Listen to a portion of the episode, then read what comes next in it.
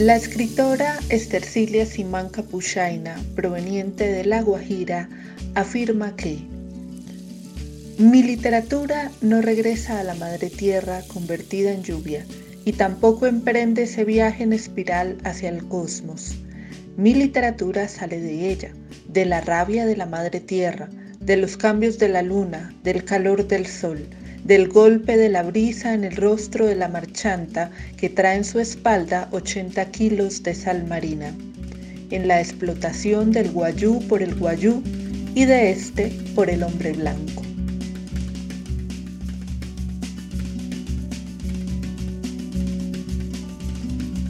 ¿Cuánta tierra necesita?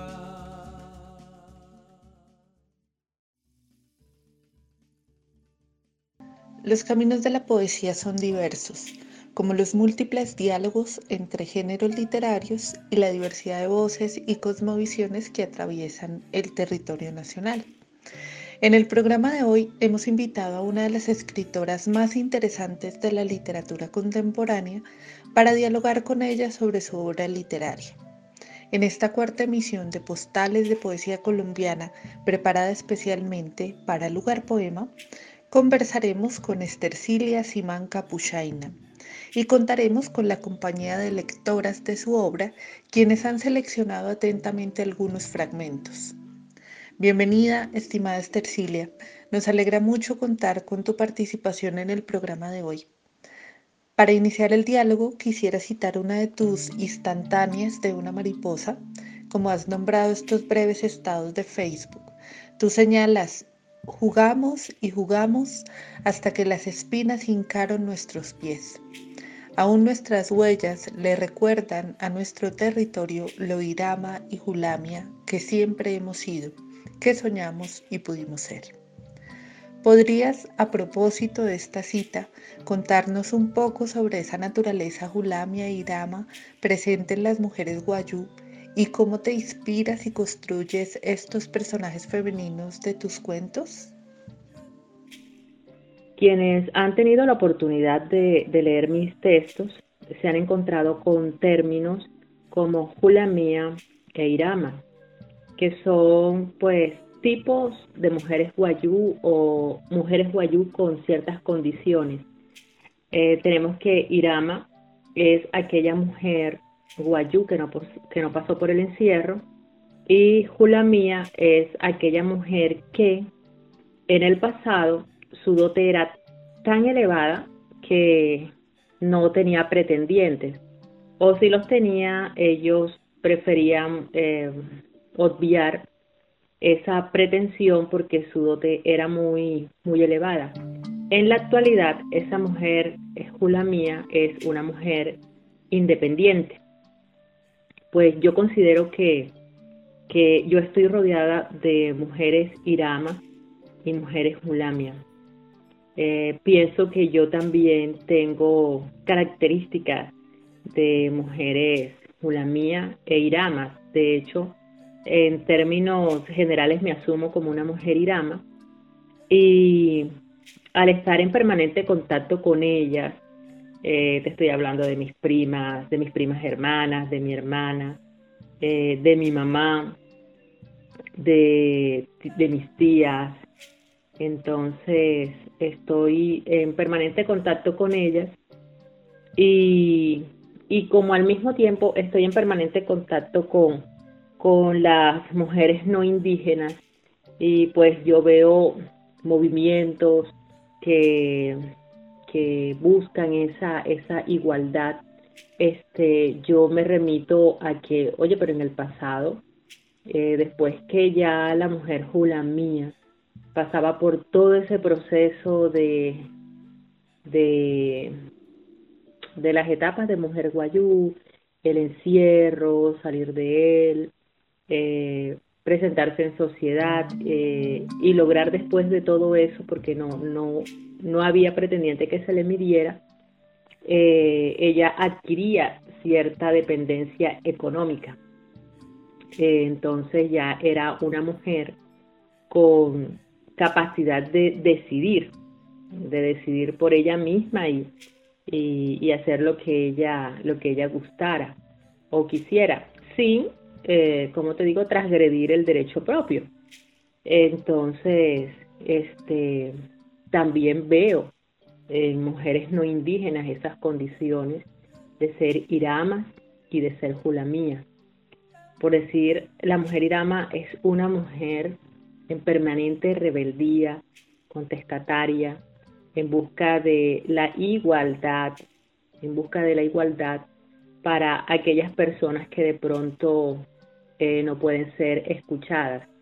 A mí me satisface mucho cuando veo a las nietas eh, llevar a sus abuelos a hacer diligencias y ser ellas las que las que conduzcan por esos laberintos de, de documentaciones y cosas que sean ellas las que los conduzcan. Entonces, yo ahí veo una mujer, una mujer irama, una mujer este, contestataria, que nunca se queda con el no de un funcionario público. Y, y eso es, pues, lo que, lo que llaman inspiración. Yo le digo, pues, contacto directo y observación de lo cotidiano. Y en esa observación, pues, es donde voy construyendo esos personajes femeninos que tienen pues una fuente real y bueno, ya, ya yo le pongo los toques que correspondan.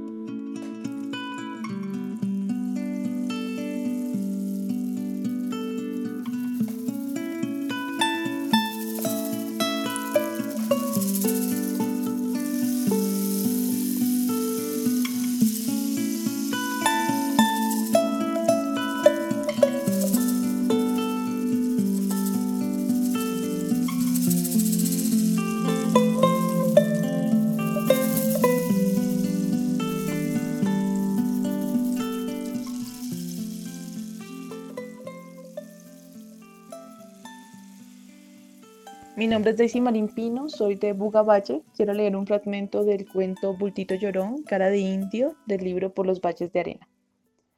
Desde que me trajeron a vivir a esta, mi nueva casa, siempre pienso en escapar. Pero, ¿cómo lo haré ahora? Con este bulto llorón que respira, que arañó mis entrañas al momento de salir y me obligan a pegar en mis pechos vírgenes para que viva y succione el hilo blanco de mi manantial de vida. Me duele, pero él con su boquita de recién nacido, sin dientes y lingüita tierna, adivinando en su tiniebla por dónde hay que chupar, se pega con ansias, hace que me duela más. Quisiera despegármelo, pero él se me pega más. Quiero tirarlo, pero me están viendo. Llora porque quiere más. Me lo pongo en la otra teta y se inicia el ritual doloroso. Siento que me arranca los pezones cuando se toma toda mi leche, que me chupa la sangre y el aire de mis pulmones. Me hace llorar con su llanto, y creen que lloro por lo que lloran todas las mujeres recién paridas. Recuerdo a Maima, mi pequeña hermana. Siempre la veo en mis recuerdos llorando y preguntando, ¿por qué te llevan así, a la fuerza? Ahora ya tengo la respuesta.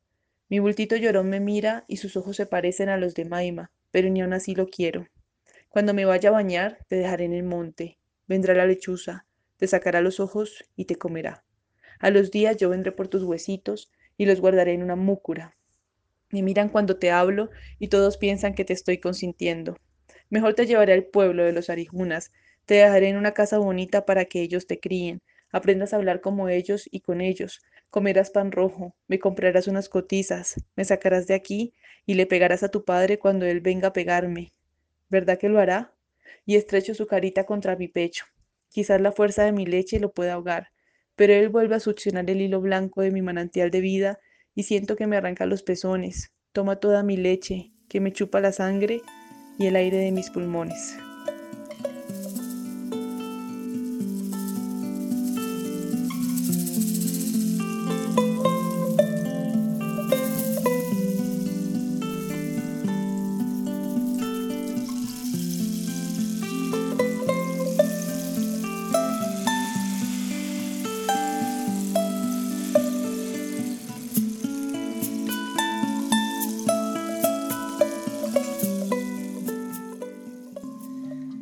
Tus relatos tienen una atmósfera que sume al lector en sensaciones y situaciones que nos llevan a lugares muchas veces familiares y otras totalmente nuevas. En estos pasajes es evidente la carga poética en tus narraciones. ¿Nos contarías un poco cómo ha sido tu experiencia con la poesía y si crees que conversa de alguna manera la poesía y la narrativa en tus relatos? Hace algunos años escribí algunos poemas. Eh, yo, yo, no, yo no les digo poemas, yo digo, yo les digo instantáneas. De hecho, el encierro de una pequeña doncella fue uno de, de los primeros intentos de poesía que quise, que quise hacer. Llevo 30 lunas tratando de aprender lo que mamá y las viejas Yocho Mijirrantá me enseñan. Mi piel cobriza se ha tornado pálida y mi cabeza envuelta en un pañolón que esconde lo que le han hecho a mis cabellos. ¿Cuánto durará este encierro que me hace sangrar?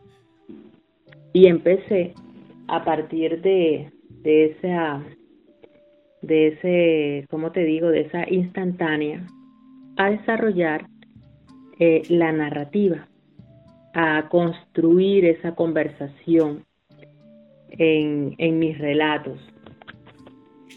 No soy yo quien dice que, que está cargada de poesía. Eso me lo han dicho siempre, que todos mis textos están cargados de poesía. Pensaría yo que eso hace parte de como que de mi propia naturaleza eh, al ser guayú. es una condición que la mayoría de nosotros tenemos. Em, y eso uno lo va eh, percibiendo o desarrollando esa percepción cuando uno está conversando pues con, los guayú. Y, y, hay conversaciones que comienzan pues de una manera tan informal, pero dentro de esa informalidad también este, está cargado de poesía o de reflexión. Por ejemplo, eh, cierta vez estaba un niño guayú eh, jugando en la tierra y de pronto se le da por destruir un hormiguero. Entonces la tía que estaba cerca le dice, vas a soñar con ellos y te van a decir, ¿por qué me hiciste esto? ¿Por qué nos hiciste esto? ¿Por qué nos mataste? ¿Y por qué destruiste parte de todos los días de trabajo que llevamos ahí? ¿Qué te hicimos? Entonces, cuando yo veo esas cosas, eh, siento pues que o reafirmo o me reafirman más bien este que es una condición no sé si de todos los pueblos indígenas, tampoco es que todo el tiempo se esté hablando de esa forma, pero brotan de la cotidianidad. Entonces creo que esa es una condición eh, natural y que, y que he sabido eh, tejer o sobrellevar eh, en mis textos. La, esa esas instantáneas o esas reflexiones que son inherentes a, a, mi, a mi, naturaleza como guayú y bueno, y la construcción a través de esa narrativa. Eh, pienso que es, que es eso.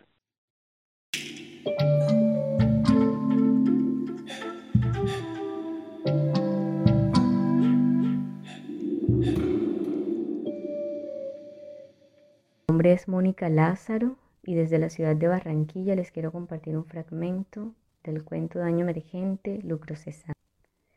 Él y yo nunca nos acostumbramos al tren y creo que la gente del otro lado, en el pueblo, tampoco. Ni los chivos, ni los niños, ni nadie en este lugar. Desde que tengo memoria, él ya estaba aquí, atravesando la península desde Ushmuin, sur, hasta Wimpumuin, norte. Dicen que llega hasta el mar y que viene un barco grande y se lleva el carbón que el tren traía. y luego el tren se devuelve a buscar más carbón, arañando las entrañas de Ma, la tierra, la que guarda la sangre de nuestros partos y el ombligo de los recién nacidos. Mi tata dice que por donde pasa el tren estaban los cementerios de muchas familias, pero al tren no le importó, porque tenía que pasar por ahí, porque los huesos simplemente se podían llevar de un lugar a otro y hacer un cementerio nuevo, más bonito y más blanco que el de antes, pero el tren no podía hacer otro camino, no. El tren tenía que pasar por ahí. Y así se hizo. Ajá, y así se hizo. El tren sigue pasando todos los días y los lunes por las mañanitas. Cuando tuve que regresar al pueblo, eso fue como a los dos días, vi su sangre. Ya estaba seca. Caí.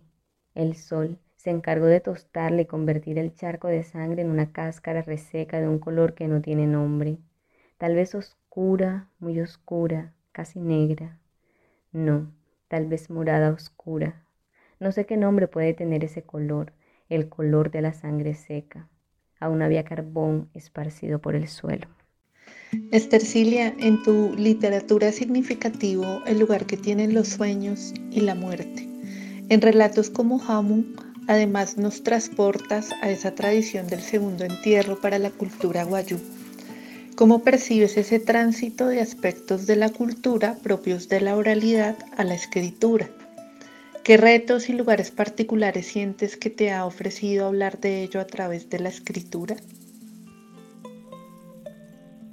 Cuando me preguntan cómo percibo ese tránsito de aspectos de la cultura propios de la oralidad a la escritura, eh, mi percepción no es de tránsito, sino de transgresión.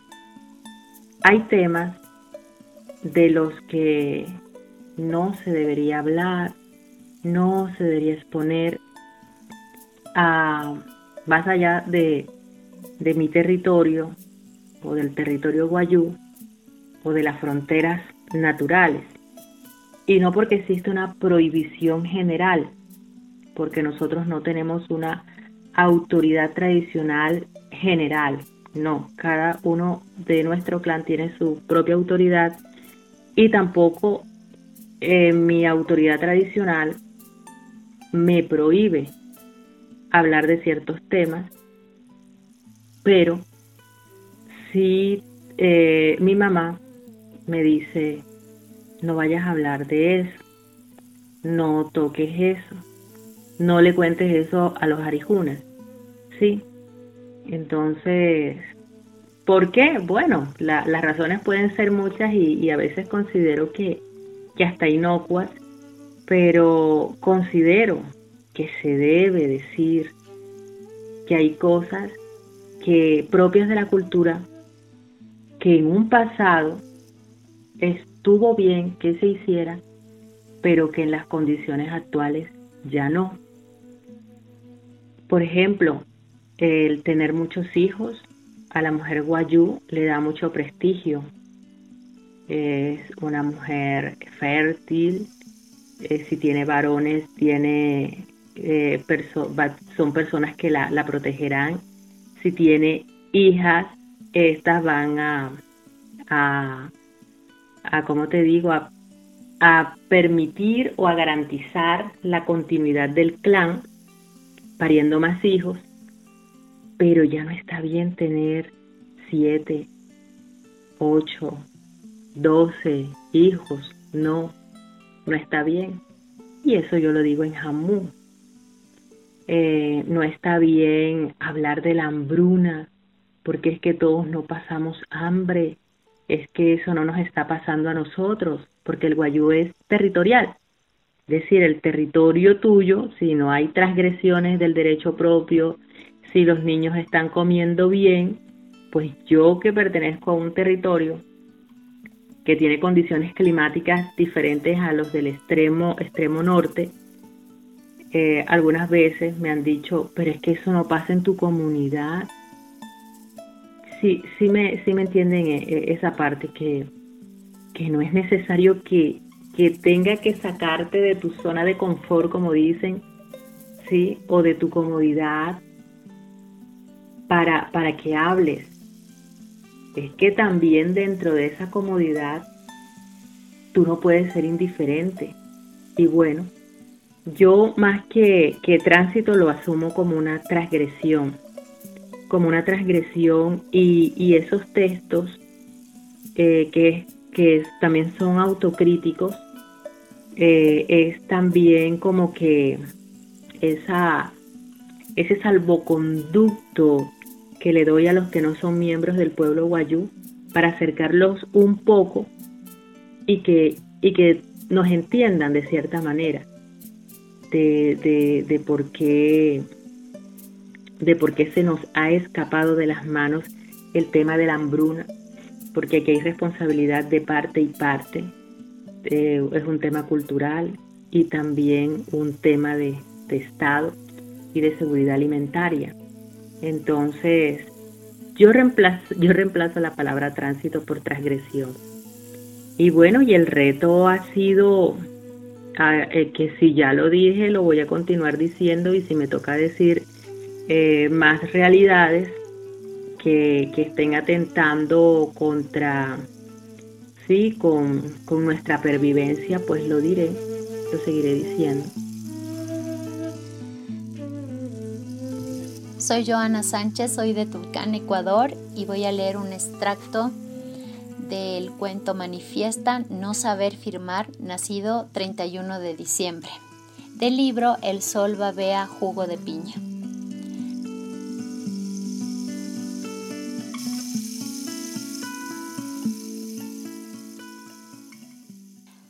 Aquel mes de octubre fue como los octubres anteriores que llegaron ellos a nuestra ranchería. Nosotros seguíamos en nuestros oficios de buscar y recoger la leña. Mamá y mis tías tejiendo chinchorros para vender. Papá estaba de visita en su ranchería. Mis tíos arreglando el matrimonio de mi hermana mayor, Yochon, con un sobrino del viejo Mapúa. Y mis primos pastoreando los chivos y las ovejas. Esa vez llevaron unos papeles grandotes que tenían la imagen de ese hombre que se llamaba candidato. La casa del señor candidato también tiene nombre, se llama Gobernación, pero creo que no es de él, porque cuando pasaron tres veranos ya no vivía ahí. Después vivía otro que se llamaba igual, pero cambian de nombre cuando llegan a vivir a esa casa, porque la mayoría termina llamándose señor gobernador. Hay otra casa que se llama alcaldía, y el que vive ahí se llama alcalde, pero al principio también se llamó igual que el otro, candidato. ¿No saben ellos que tantos nombres pueden causar confusión? Pero prefiero a candidato, porque es bueno. Él regala comida y cuando nos lleva al hospital nos atienden. Caso contrario, cuando se cambian el nombre por el de gobernador, alcalde o senador, ya no nos conocen. Siento que no solo cambian el nombre, sino también el alma.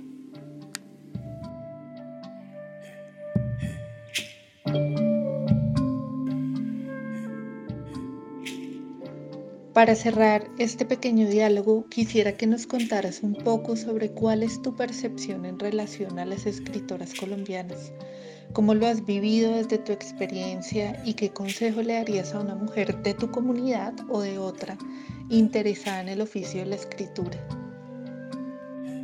Mi percepción en relación con las escritoras colombianas, pues es que considero que, que están haciendo un trabajo muy importante en, visibilizar sus escritos tanto de manera independiente o desde editoriales independientes como con editoriales ya reconocidas. Pienso que para llegar a, a una editorial que se va a encargar de un trabajo que, que uno solo o sola no puede, no puede hacer, que es el de posicionamiento. Tiene, pues, obviamente que tienen las herramientas para, para hacerlo y que no solamente basta con las redes sociales cuando uno es independiente, es necesario el, el trabajo de posicionamiento de esas redes de marketing que hacen parte pues de, de ese trabajo de, de visibilización y de posicionamiento como, como escritora. Eh, llegar hasta allá hasta que una editorial eh, tenga interés en ti, eso no es de la noche a la mañana, eso es de mucho trabajo, de, dedicación, de escribir con responsabilidad o como en el caso mío, eh, de esa responsabilidad social que tengo con, con el pueblo guayú, sin que yo considere que mi literatura sea indígena. La indígena soy yo.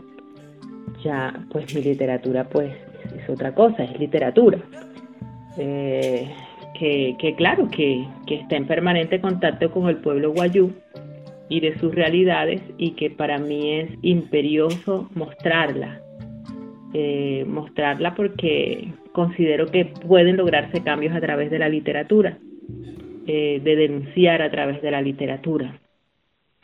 Eh, ¿Cuál sería mi recomendación con las mujeres de mi comunidad y de otras interesadas en el oficio de, la escritura?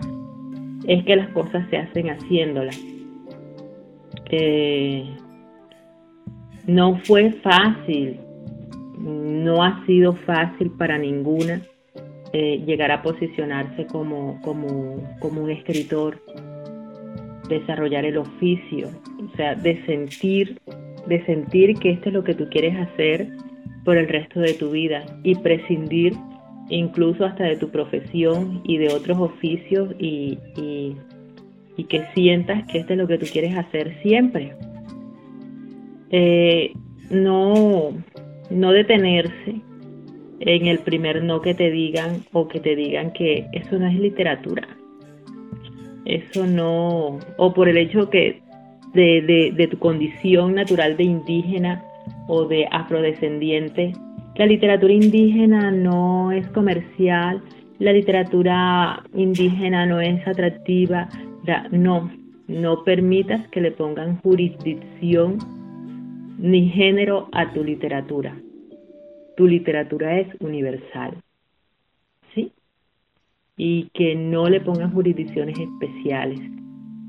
Una cosa es que tú seas la indígena o la afrodescendiente o como quieras asumir tu identidad.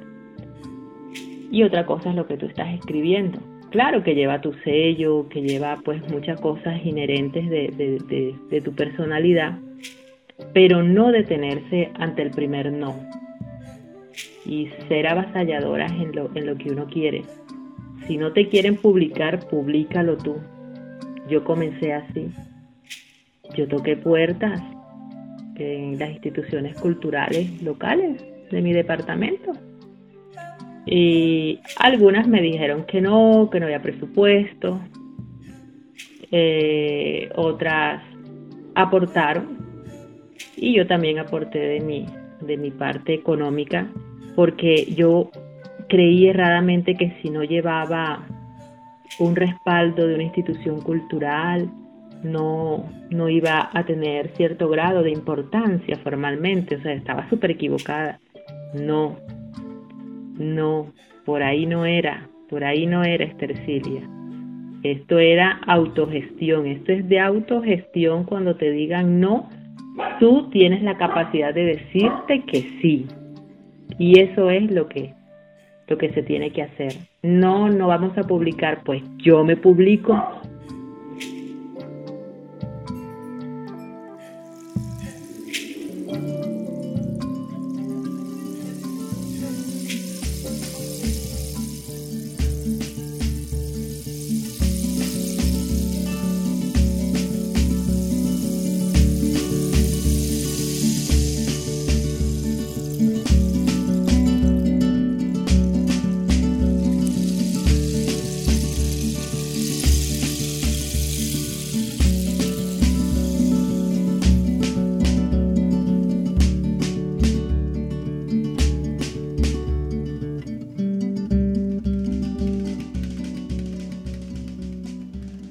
Agradecemos a Tierra Culta de México por la edición del podcast, así como el apoyo en la difusión del programa por parte de la radio web del Centro Cultural Manuel Rojas en Santiago de Chile.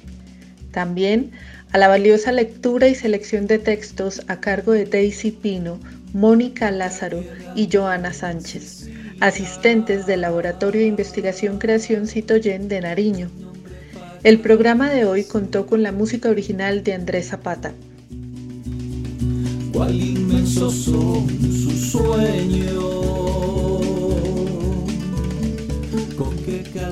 Invitados a conocer su proyecto en Instagram como Agua Arrullo, Música y Palabras de Río.